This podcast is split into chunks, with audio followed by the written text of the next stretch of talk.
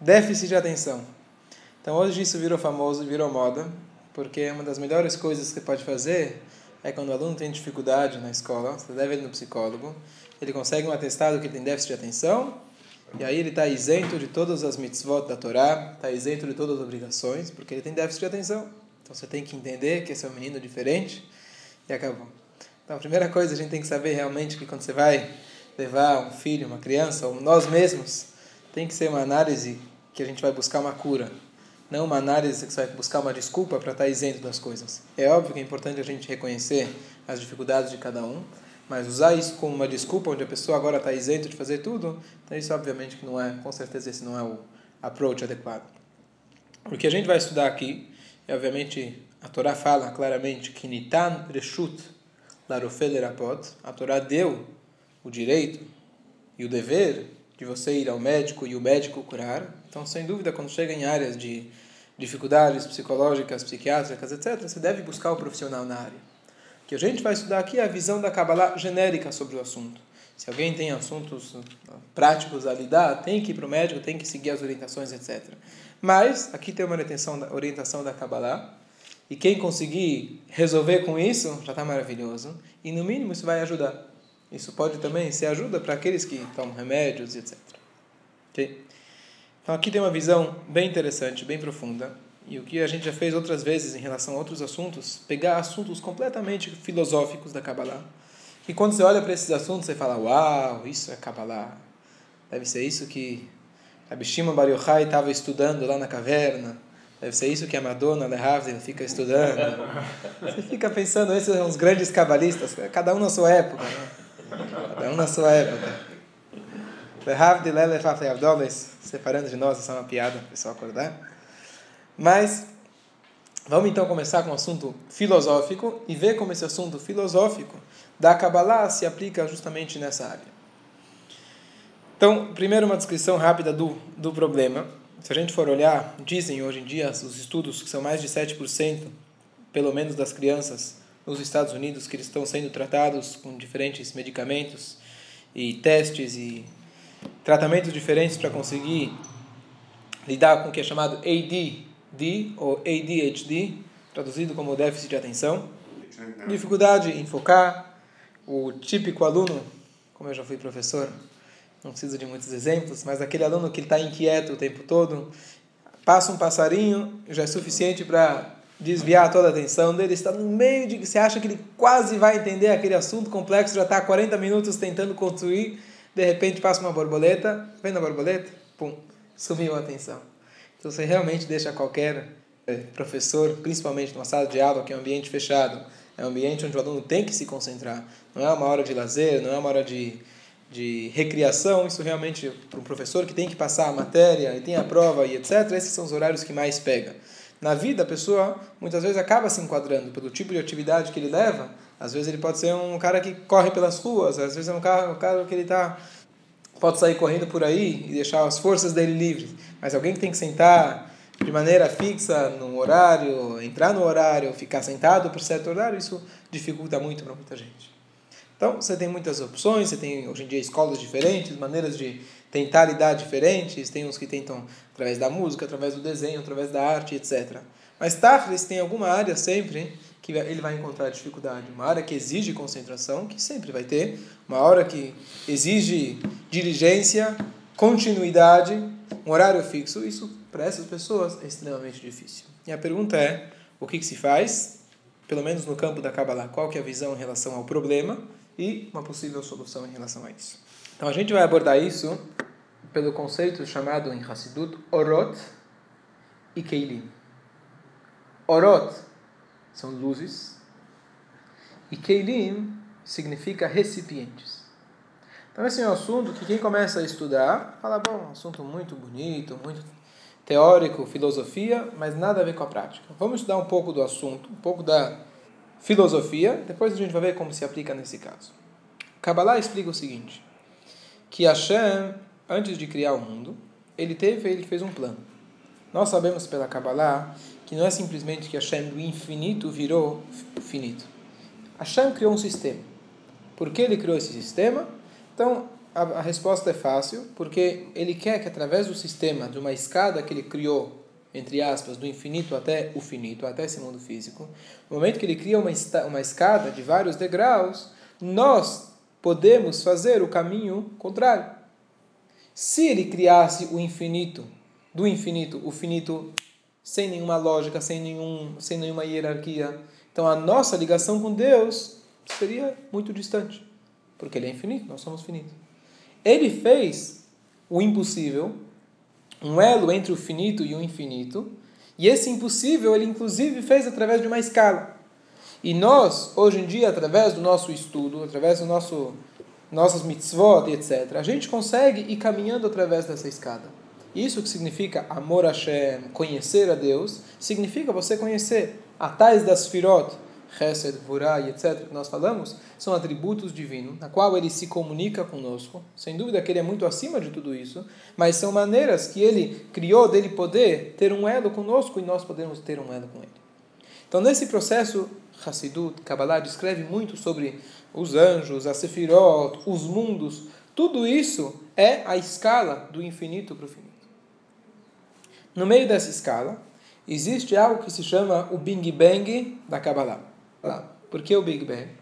Porque a gente pode imaginar apenas em termos físicos, mas vamos tentar entender o significado. Então está escrito o seguinte, que no início, antes da criação, quando Deus estava...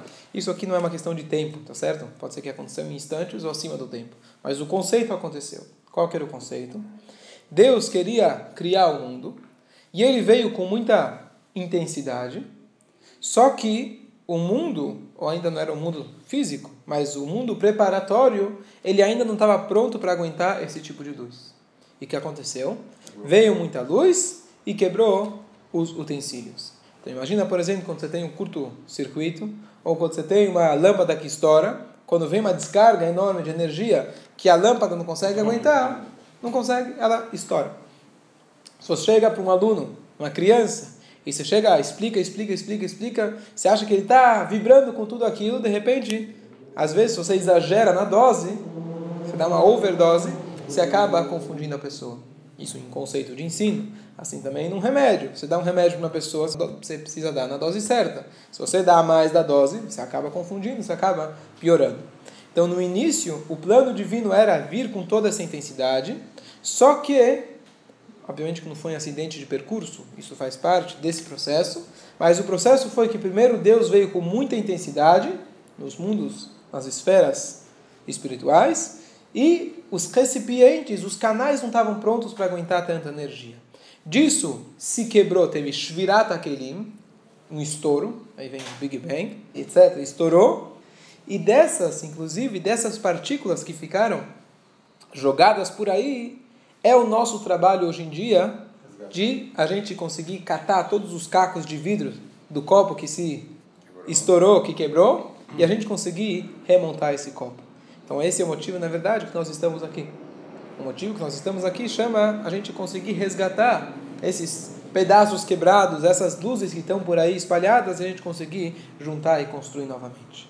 Esse mundo, essa esfera se chama Olam HaTohu, mundo de Tohu. Quando a gente vê Bereshit, que no início era Tohu Vavou. Tohu Vavou a gente traduz como desolação, confusão e etc.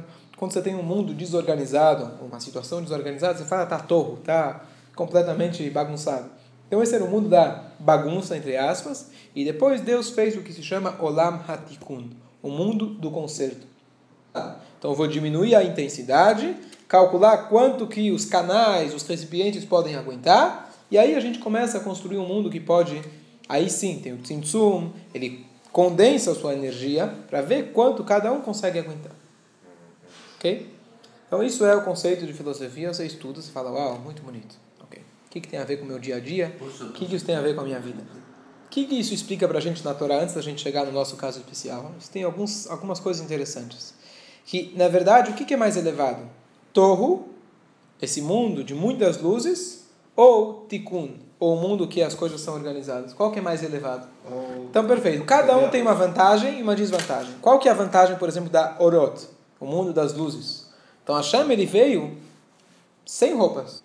Hashem, ele não veio com, com limites. Ele veio como ele é. Se expressou como ele era. Só que acontece O mundo não está preparado. para isso. Então você pode dar o exemplo, por exemplo, um, um Einstein, tá certo? Às vezes uma pessoa super talentosa, tanto na, na área de na, na área intelectual ou na área das artes, etc.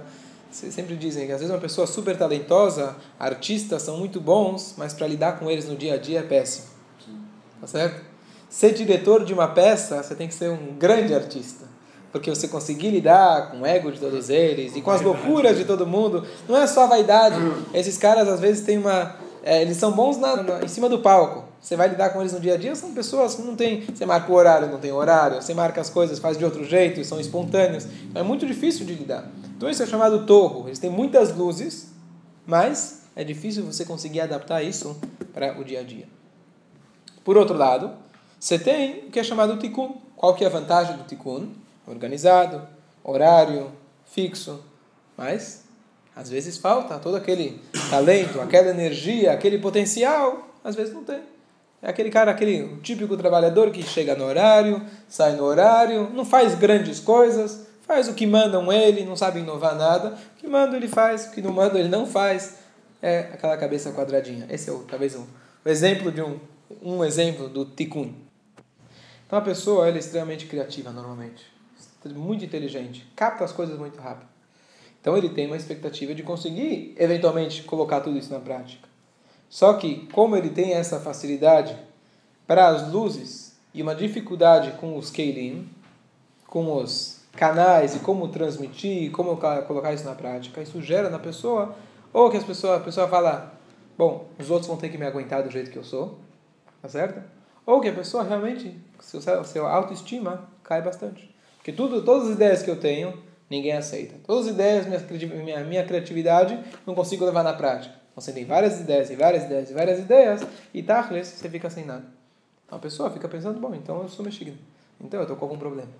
E na verdade, a questão é a gente saber apreciar as luzes que ele tem e conseguir, de alguma maneira, adaptar isso à realidade. Então, muitas vezes alguém pode chegar e falar, você tem ideias malucas. Tá certo? Então, tira, exclui o cara. Hassidut mostra que, normalmente, isso vem por um excesso de luz. E isso veio desde a essência da criação, é a forma da criação. Quando Hashem ele foi, fez o torro, o Lamatorro, onde tinha muitas luzes. E os Keilim quebraram. O que nós temos que fazer é tentar adaptar essas luzes enormes para os Keilim. Só um parênteses, antes da gente continuar esse assunto. É interessante em relação à história de Tzchak Avinu, segundo patriarca, que ele tinha dois filhos. Yaakov, que foi o segundo. Quem nasceu primeiro foi Esav. Toda a história você vê que a mãe estava protegendo Yaakov, foi ela que falou para pegar as brachot do irmão. Mas Yitzhak, o patriarca, quem que ele queria que fosse a continuidade, fosse o Esav. E se olha a história, você fala, poxa, será que Esav não sabia que o filho dele era que o filho dele era Esav, o caçador, mentiroso, etc, pilantra? Então, você pode dizer que, como a Torá fala aqui, Tzaid Bepiv, ele caçava o pai. O que significa? Ele sempre conseguia enganar bem o pai, vinha com perguntas inteligentes, de Torá etc. Como se fosse que ele é o grande tzadik, ele não é. Mas Kabbalah explica que é mais profundo do que isso. Não é que Yitzhak era, deixava ser enganado pelo filho. Na verdade, a fonte de Esav era Torro, esse mundo das luzes. E a fonte de Yaakov era Tikkun, era o organizado. Qual potencial que é maior? Torro é muito maior. Yitzhak enxergou isso no Esav. Só que, infelizmente, ele não conseguiu trazer esse torro para o mundo prático. Ainda não conseguiu. O torro, o mundo não estava pronto para conseguir receber essas luzes tão fortes de Esav, e nem Esav próprio. Ele, no dia a dia, não era um tzadik. Aqui estamos falando da essência da alma dele. Na alma dele tinha um potencial enorme. Só que Yitzhak enxergava isso e tentou trazer isso para a prática. Mas o mundo não estava pronto e o Esav próprio não estava pronto. Se a gente for olhar, Yaakov vindo depois ele foi se reencontrar com ele, está escrito que ele estava esperando para ver se o irmão já estava pronto. E não estava pronto. Então está escrito que quando Mashiach chegar, a gente fala a frase na Tfilah, Ve'alu Moshim Be'ar Tzion, Lishpot et Har Esav. Eles vão ir para, quando Mashiach chegar, Ve'alu Moshim, vão subir até Har Esav, Lishpot, para julgar o Esav. O que significa a gente vai conseguir trazer de volta aquele potencial do Esav. Quando Mashiach chegar, aí sim, o mundo vai estar pronto e Esav vai estar pronto para poder exercer aqui na prática o potencial dele. Esse é, então, essa, essa questão de Tou e Tikkun explica muita coisa na Torá. Então, esse é um exemplo. Esav e Yaakov, o potencial de Esav era superior, inclusive, ao de Yaakov, mas no mundo, na prática, o mundo não estava pronto, então quem acabou superando na prática foi o Yaakov. Isso explica também porque Deus fez que Esav era mais velho. Se Yaakov era para ser o, a continuidade, então ele deveria ser o mais velho também. O mais velho é o mais importante. Não, porque realmente Esav tinha um potencial, ele era mais velho. O Esav ele tinha potencial maior do que o próprio Yaakov. Só que na prática ainda não, não, o mundo não estava pronto para isso. Uma das bases de Hassidut e Kabbalah a gente entender que o mundo tem duas partes. O Olam Agadol, mundo grande, universo, e tem o Olam Akatan, universo pequeno, que é cada um de nós. Que nem anteontem alguém fez um comentário, eu já não estou preocupado com Dirceu, com Dilma, com Lulinha, com Petrobras, com Aldebrecht, não estou preocupado, estou preocupado com o meu mundinho. Chega, está tá muito grande para mim essas coisas. Estou preocupado com o meu mundinho, já é difícil o suficiente. Preciso preocupar com todas as outras suras. Vou preocupar com o meu mundinho. Eu pensei, é justamente isso que a Torá fala para gente. Você tem que se preocupar, sim, de fato, com o mundo grande, mas a maneira de você consertar o mundo grande é você começando o teu mundo pequeno. Então, tudo que se estuda de Kabbalah sobre a criação do universo, na essência, está falando sobre a nossa existência, cada um de nós. Então, cada um de nós, a gente pode olhar, a gente pode caracterizar mais ou menos as pessoas, quem é mais para o tipo Tou, quem mais é para o tipo Tikkun. Uma pessoa criativa, uma pessoa, às vezes, que tem dificuldade em respeitar horário, pessoa que tem dificuldade em ser organizado. Então, esse é mais para o tipo Tou. Tem a pessoa que é mais para o tipo Tikkun. Chega no horário, certinho, faz aquela tarefa do começo ao fim, se organiza, mas não tem aquela criatividade, não tem a espontaneidade, é tudo calculado e falta muito daquela energia que às vezes é importante também. Então se complementa. Só que acontece com uma pessoa, especificamente no caso que a gente está falando, déficit de atenção, então Hassidut explica tá? que, na verdade, é isso que acontece com a criança. O que aconteceu com o Lamatorro é o que acontece com a criança. Todo mundo tem um pouco dos dois, e cada um tem um, uma característica talvez mais forte, uma tendência para um dos dois. O que provavelmente essas pessoas sofrem é que eles têm um potencial muito grande, o tou é muito forte, e por causa disso mesmo, os Keilim, o corpo dele, a mente dele não consegue focar, não consegue trazer tanta energia de uma vez só. Imagina que você chega, de novo, com uma energia 220 para um fio que só aguenta 110, ele tem 220, não adianta. Ele precisa colocar isso para fora. Então não, ele, não, ele não consegue aguentar. Então ele se desfoca o tempo todo, ele está o tempo todo andando para cá, para lá, e não consegue, não consegue se achar. Isso causa um sofrimento para a pessoa muito grande. Entre parênteses, pouco tempo atrás a gente teve aqui uma palestra sobre self-healing, o método de Meir Schneider. Ele era cego, ele 90 tinha tinha 3%, 5% de visão, e ele conseguiu desenvolver um método de, de cura, etc.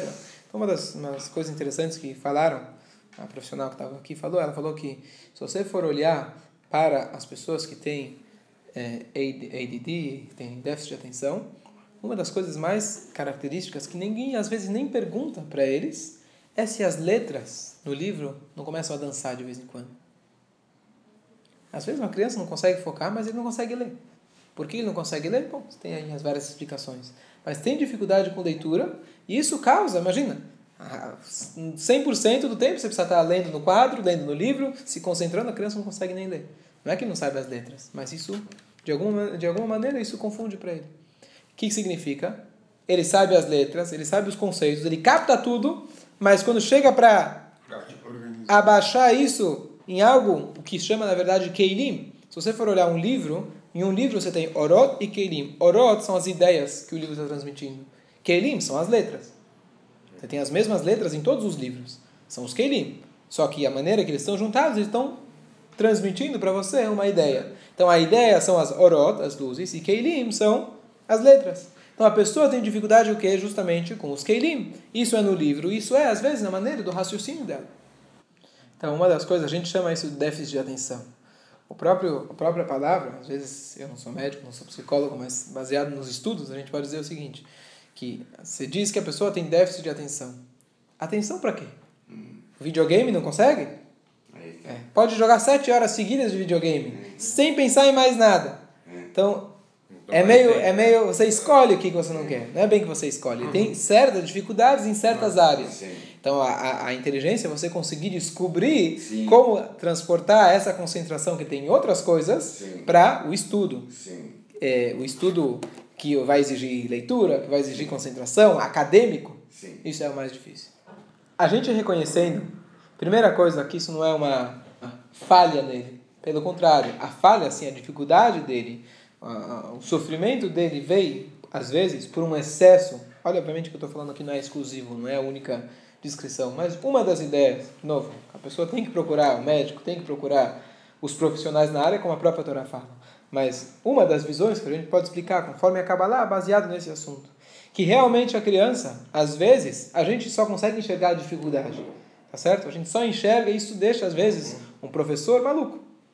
Aquela famosa história, a criança depois de muitas reclamações, pais foram chamados na escola inúmeras vezes, reuniões, reuniões, reuniões, reuniões. Ok, vamos levar ele no psiquiatra. Psiquiatra, Ritalina. Ritalina. Todo dia de manhã, leva a criança, leva para a escola, Ritalina, horário certo, toma, tudo bem. Passa um mês, está tudo maravilha, tudo tranquilo. E aí chegam, vamos reanalisar, falar com a criança e como está indo na escola, maravilha, está tudo ótimo, está tudo muito bom. Está tomando remédio? Não. Se me deram um remédio todo dia, eu boto no café do professor.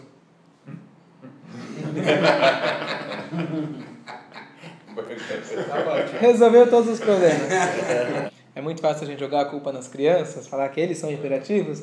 Às vezes quem não dormiu à noite foi você, você que está irritado, e você joga nas crianças e acaba. Salário você acaba, é salário é pequeno e assim. Se a gente for olhar a vida de crianças em geral, por que as crianças têm tanta energia, tá certo? Eles estão mais frescos, eles estão com muitas orot, com muitas luzes, têm muitas ideias, são criativas, estão brincando o tempo todo, estão correndo todo, o tempo todo. Mas como o cérebro, a cabeça, o corpo ainda não está desenvolvido, então tem muita energia e começa, precisa jogar para fora. Precisa levar, sair, passear com a criança. Só que nós, adultos, velhos, caducos, a gente não aguenta às vezes, tá certo?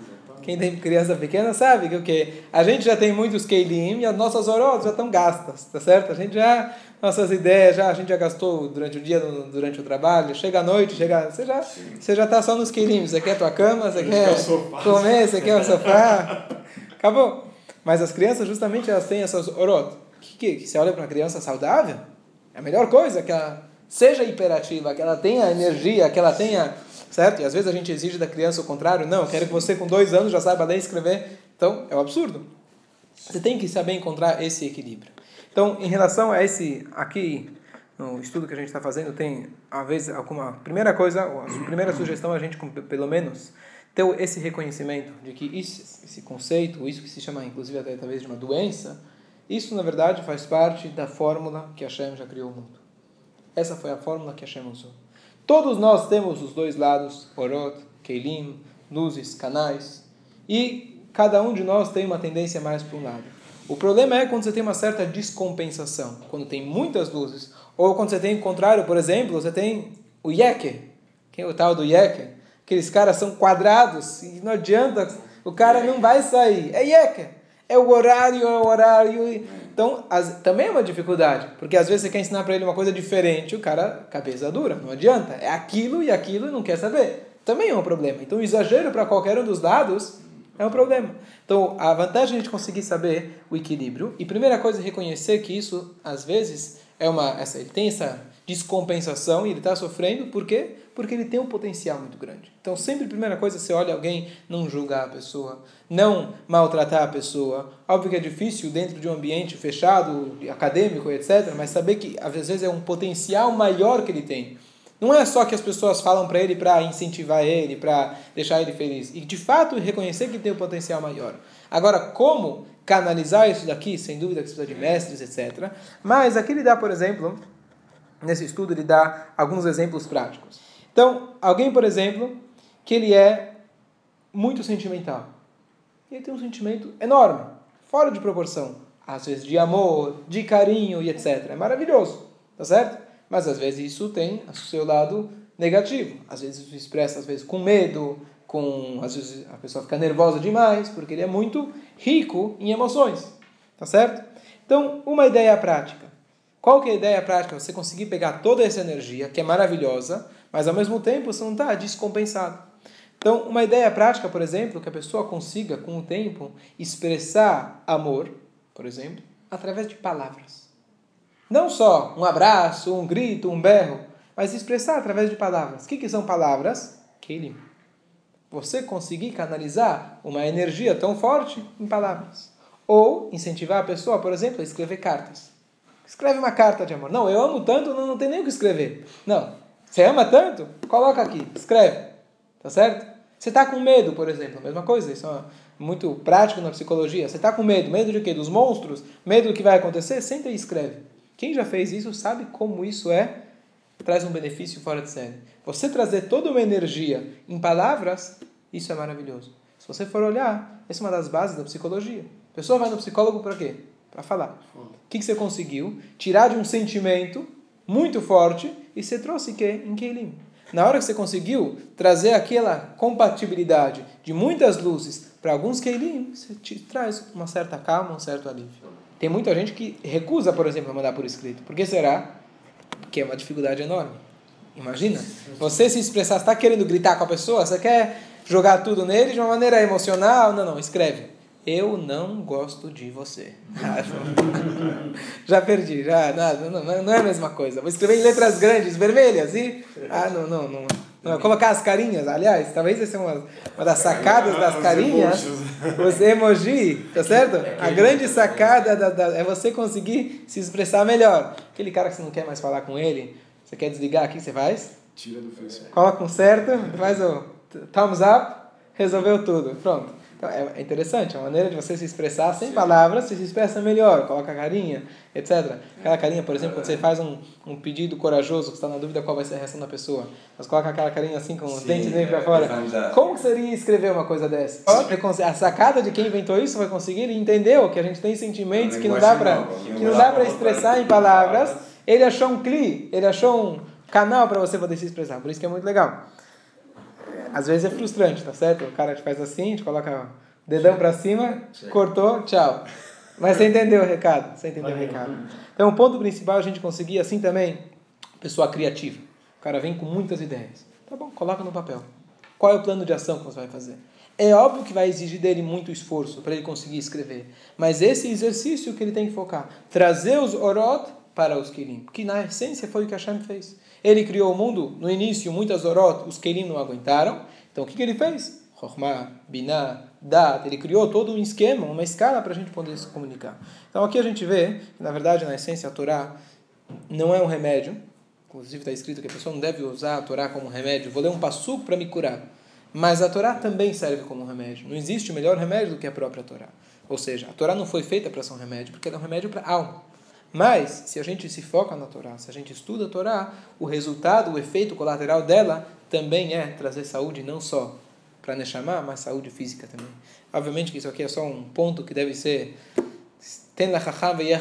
se dá para os sábios e cada um possa pode usar isso no seu dia a dia, como ele poder aplicar. Isso eu acho que é prático não só para um exemplo exagerado como a gente trouxe, mas é prático para cada um de nós no dia a dia, que todo mundo acorda às vezes com ideias e de repente você vai dormir à noite e fala, não consegui fazer nada disso, se sente chateado, se sente desmoralizado. E o conceito é a gente conseguir ter muitas ideias, cada vez mais, e ao mesmo tempo conseguir trazer isso na prática. O Irebe falou isso uma vez, uma sihá, que eu comentei inclusive nos shurim recentes, de que é, uma das sihot muito famosas que o Irebe falou no dia 28 de Nissan, que foi uma sihá onde o Irebe falou, eu já fiz tudo. O Mashiach não chegou, eu já fiz tudo, agora eu entrego para vocês.